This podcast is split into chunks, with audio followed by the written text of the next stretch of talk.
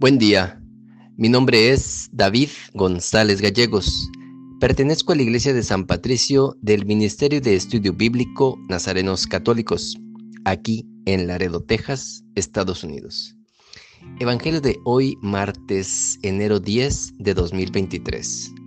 Del Santo Evangelio según San Marcos, capítulo 1, versos 21 al 28.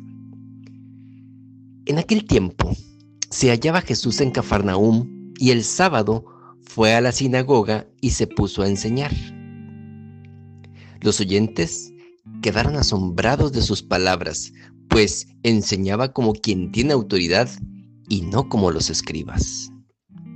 Había en la sinagoga un hombre poseído por un espíritu inmundo que se puso a gritar, ¿qué quieres tú con nosotros, Jesús de Nazaret?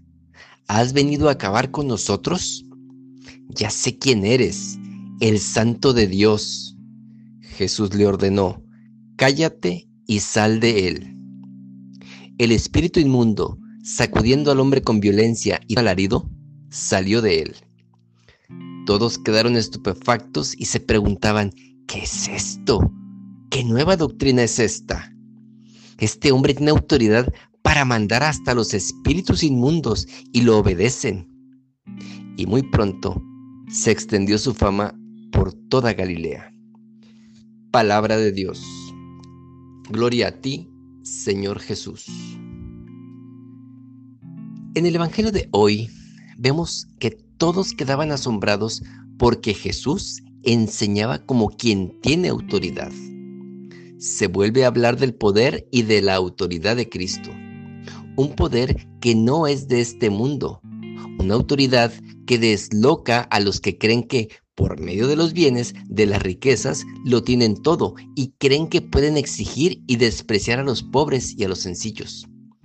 Sin embargo, Jesús no poseía bienes, no era ostentoso como un rey, su autoridad venía de su propia vida en obediencia a la voluntad de Dios. Mi alimento es hacer la voluntad del Padre, les decía a sus discípulos, porque muchos se preguntaban con qué autoridad hablaba. Su alimento, su autoridad, su corazón y amor eran fruto de hacer constantemente la voluntad de su Padre. En el Evangelio vemos cómo incluso el demonio que sale del hombre reconoce que Jesús es el Hijo de Dios. Tú eres el Santo de Dios, le decía. La autoridad del Maestro es tan distinta a la autoridad de este mundo. Jesús tiene un poder concentrado absolutamente en el amor. Jesús no cura con los signos, curando enfermos, resucitando muertos.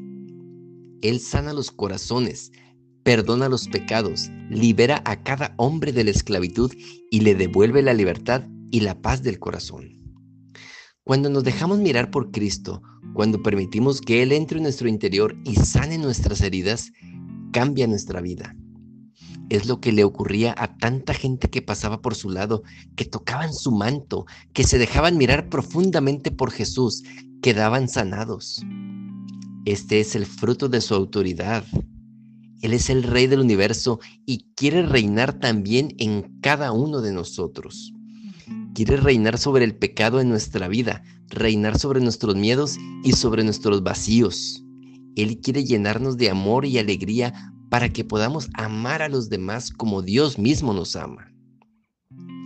Este pasaje de Marcos busca, entre otras cosas, hacer notar la autoridad de Jesús.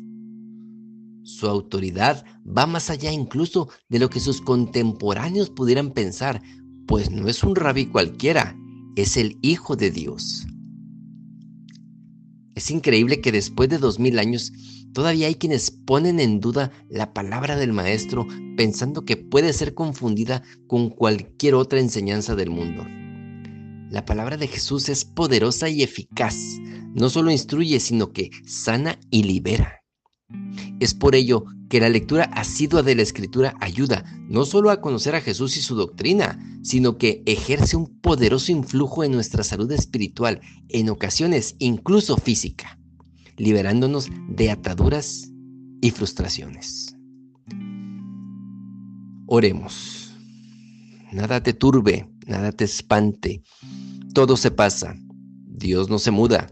La paciencia todo lo alcanza. Quien a Dios tiene, nada le falta. Solo Dios basta.